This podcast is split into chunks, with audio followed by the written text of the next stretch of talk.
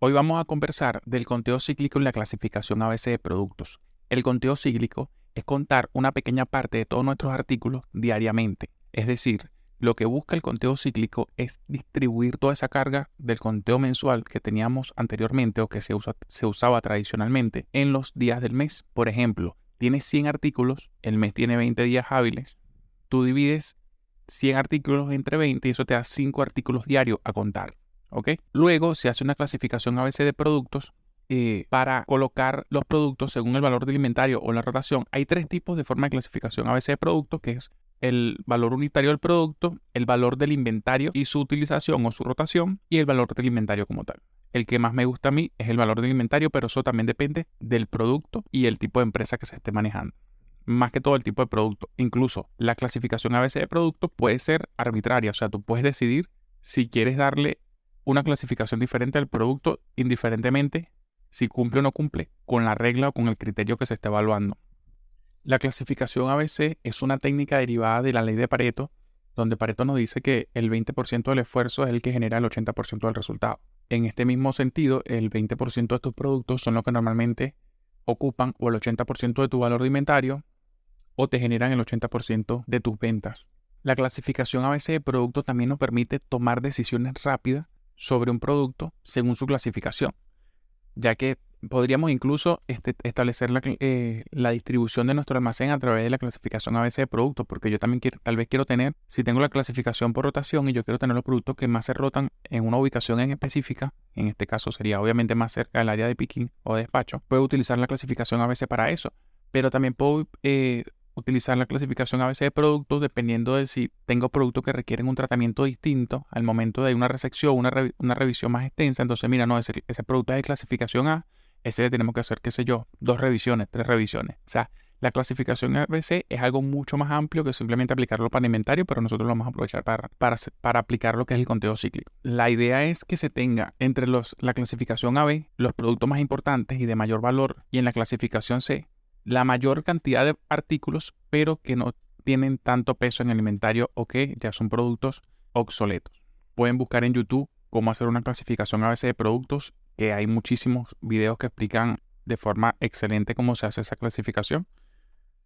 Luego que ya tienes la clasificación de los productos, la cantidad de productos que vas a contar por día, tienes que hacer un calendario para guiarte. Cuando tienes los productos con clasificación ABC, puedes separar cada clasificación y darle una frecuencia diferente.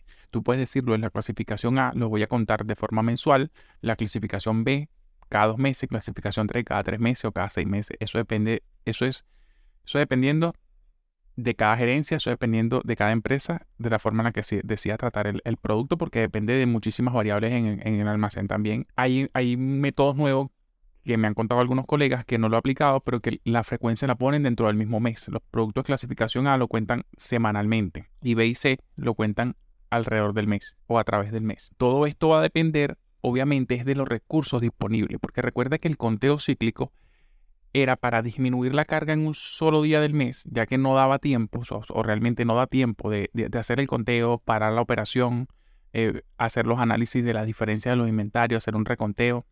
Entonces la idea es distribuir esa carga alrededor del mes diariamente. Pero entonces tienes que ver si tú tienes el personal para realizar primero el conteo cíclico. Porque ¿qué pasa? El conteo cíclico requiere, la buena práctica dice que no más de que 40 minutos, una hora luego de iniciar las operaciones. O sea, luego de iniciar la hora laboral. Ok, se entra a las 8 de la mañana. Ya a las 9 de la mañana tú tienes que tener tu conteo cíclico con, si es posible, el análisis listo para poder iniciar las operaciones de forma normal. Ahora, lo más recomendable es que esos productos que ese día se van a contar no tengan ningún tipo de movimiento hasta que no tengas el inventario cíclico el conteo cíclico de ese día. Eso es lo más recomendable, pero sabemos que en los momentos de la operación, según la dinámica, las cosas, bueno, las cosas nos, la, situación nos exige que nos adaptemos. Cuando se, cuando se cambia del conteo del mes y se quiere establecer un conteo cíclico, ya es una dinámica muy distinta. O sea, es una, es una, ya forma parte como de una cultura diferente del almacén. O sea, ya afecta directamente a la cultura del almacén porque todos los días hay una actividad que anteriormente no existía. Y aunque cuando se normalice esta actividad, la idea es que el trabajo sea menos forzado para la mayoría, aquellas personas que tal vez le toca colaborar en el conteo cíclico, no les parezca en primera instancia que eso va a facilitarles la vida, sino todo lo contrario. Bueno, también entendemos que hay un, hay una resistencia al cambio en cualquier tipo de proceso, en cualquier tipo de mejora que, que queramos aplicar. Por eso acá lo importante es medir los tiempos, es saber si cumplimos con los recursos, si podemos cumplir con el conteo cíclico como tal, porque si igual vamos a, mover los conteos cíclicos diariamente para entonces estar corriendo y, hacerlo de la manera inadecuada, va a generar más problemas. Solución va a ser peor la cura que la enfermedad. Por eso también digo lo de la frecuencia, porque tú puedes contar semanalmente lo de la clasificación A, no hay problema. Pero al tú contar semanalmente lo de la clasificación A, si no vamos con el ejemplo de que son 5 artículos diarios, ya tú al menos vas a contar 100 artículos. Varías la frecuencia de la clasificación A dentro del mismo mes, vas a contar 20 artículos, más los 100 son 120 artículos, porque vas a contar clasificación A cuatro veces. Entonces, todo es, todo es viable. La idea es que se puedan contar, que se pueda machar el inventario, que el inventario pueda cuadrar y conseguir que es el, objetivo final, tener un buen indicador de exactitud de inventario. Pero tienes que evaluar muy bien todos tus recursos, todas tus variables, los horarios y el personal disponible. Para comenzar a implementar el conteo cíclico es ideal partir desde un inventario reciente donde se haya machado lo que tenemos en nuestro sistema con lo que tenemos en, nuestra existencia física.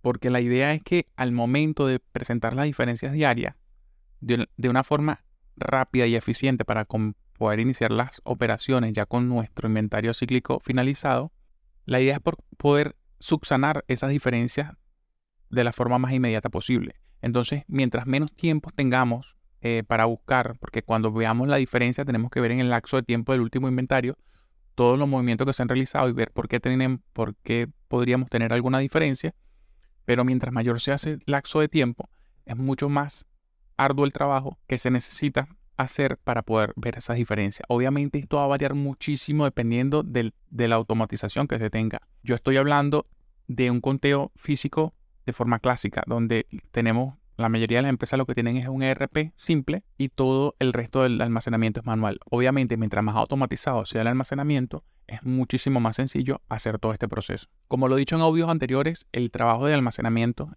en lo que es Latinoamérica sigue siendo una industria donde se requiere mucho del talento humano, donde se requiere mucho todavía del trabajo manual. Por lo tanto, el saber gestionar el personal que va a realizar todas estas actividades es indispensable para que estas actividades se puedan cumplir de forma eficiente. También conozco empresas que combinan el inventario cíclico con el inventario mensual, con el, conteo cíclico con el conteo mensual eh, tradicional, eh, usan el conteo cíclico como auditoría, donde solamente tal vez los productos de clasificación A eh, le realizan un conteo dentro del mes y a final de mes hacen un cierre con el total de los artículos. La idea es, para mí, cualquiera de las dos formas, aunque la tradicional está perdiendo fuerza porque se pone de moda el tema del inventario cíclico, yo considero que para mí las dos tienen validez. Todo depende de los recursos, del personal y de lo que le funciona a la empresa, según la dinámica de la empresa. Para mí el inventario mensual continúa eh, teniendo vigencia y teniendo validez eh, para un almacén que se lleva de una forma tradicional. Hola, ya se acabó el capítulo. Espero que te haya parecido interesante o al menos te haya aportado algo. Como puedes observar en este podcast, mi nombre es Héctor Tovar y tengo experiencia en todo lo que es el área de almacenamiento, logística en general, específicamente en almacenamiento de inventario. Actualmente me encuentro buscando empleo, vivo en Caracas, Venezuela. Voy a dejar en la descripción mi enlace de LinkedIn por si estás interesado en un perfil como el mío o si me puedes recomendar. Muchas gracias de antemano, continúa disfrutando del resto de los capítulos y bueno, todas las sugerencias son bienvenidas. Chao, chao.